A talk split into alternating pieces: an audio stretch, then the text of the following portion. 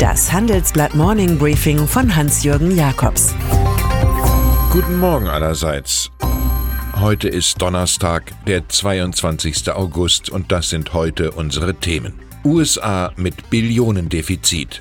Der Soli wird zur Gerichtssache. Zwietracht im Fußballkapitalismus. Adam Riese ist kein Amerikaner. Die Geschäfte laufen gut, doch die Kasse ist leer. Erinnern wir uns. Der Aufschwung begann schon mit Barack Obama. Sein Nachfolger Donald Trump feuerte mit Steuernachlass für jedermann nach und gab das Geld mit vollen Händen aus. Nun steht fest, dem US-Haushalt wird im Wahljahr 2020 die runde Summe von einer Billion Dollar fehlen. Soweit sollte der Pumpkapitalismus Made in USA eigentlich erst 2022 sein. Eine solche Lücke hat den Nachteil, dass man sich Geldgeber suchen muss. Die fanden die USA viele Jahre ausgerechnet in Trumps Handelskriegsgegner China.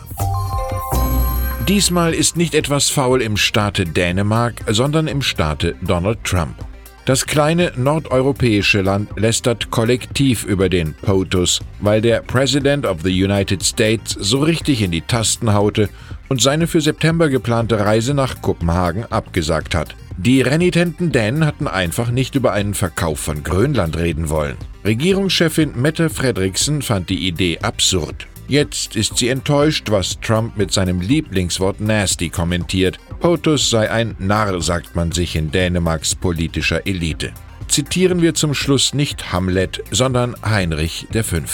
Hohle Töpfe haben den lautesten Klang.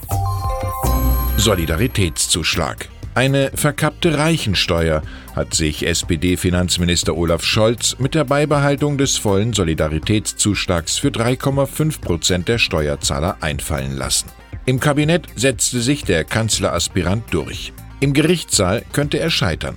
Nach unseren Informationen hat ein Ehepaar aus Bayern Klage eingereicht. Der Prozessbevollmächtigte Michael Sell ist vom Fach. Bis vorigen Herbst war er Steuerabteilungsleiter im Scholz-Ministerium. Seiner Meinung nach darf der Soli nicht fortleben, da der Solidarpakt II für Ostdeutschland Ende 2019 ausläuft. Auch der Bund der Steuerzahler hält den praktizierten Scholzismus für nicht verfassungsfest und unterstützt die Klage. Lufthansa Überdruss empfindet die Fluggesellschaft bei ihrer Catering-Tochter LSG Sky Chefs. Der Verkauf geht in die entscheidende Phase, schreibt mein Kollege Jens Köhnen. Demnach ist der zum Rivalen Emirates gehörende Dienstleister Dinata aus dem Rennen. Doch nun gibt es über den weiteren Fortgang intern Streit.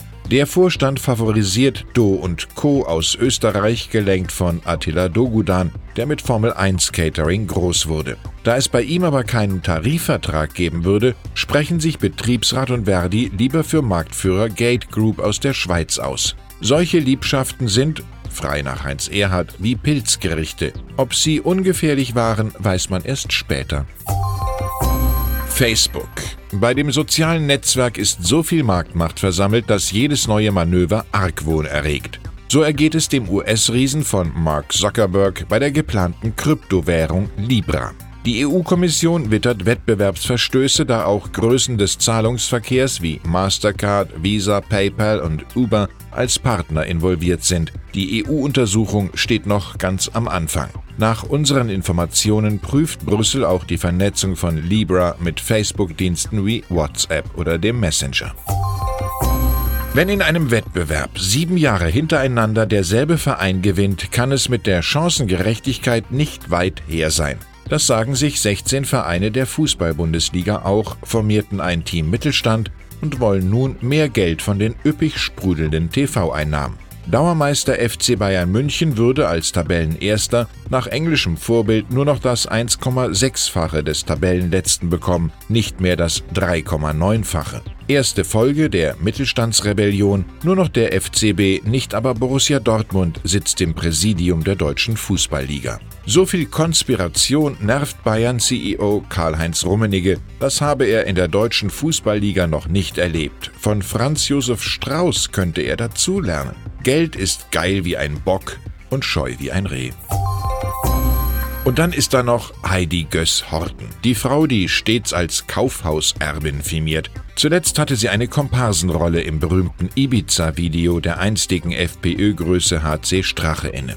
Der nannte sie eine geheime Wohltäterin seiner Partei. Das stimmte so nicht. Die Kärntner Milliardärin Horten, die gerne mit Gräfin angeredet wird, spendete vielmehr 931.000 Euro an die ÖVP von Ex-Kanzler Sebastian Kurz. Und das Ganze in monatlichen Tranchen a 49.000 Euro, zufällig knapp unter der Meldepflicht von 50.000. Irgendwie scheint sich die 78-Jährige aus einem Schloss am Wörthersee um Land und Leute verdient zu machen. Ende August erhält sie den Kärntner Landesorden in Gold. Ich wünsche Ihnen einen einträglichen Tag. Es grüßt Sie herzlich Hans-Jürgen Jakobs.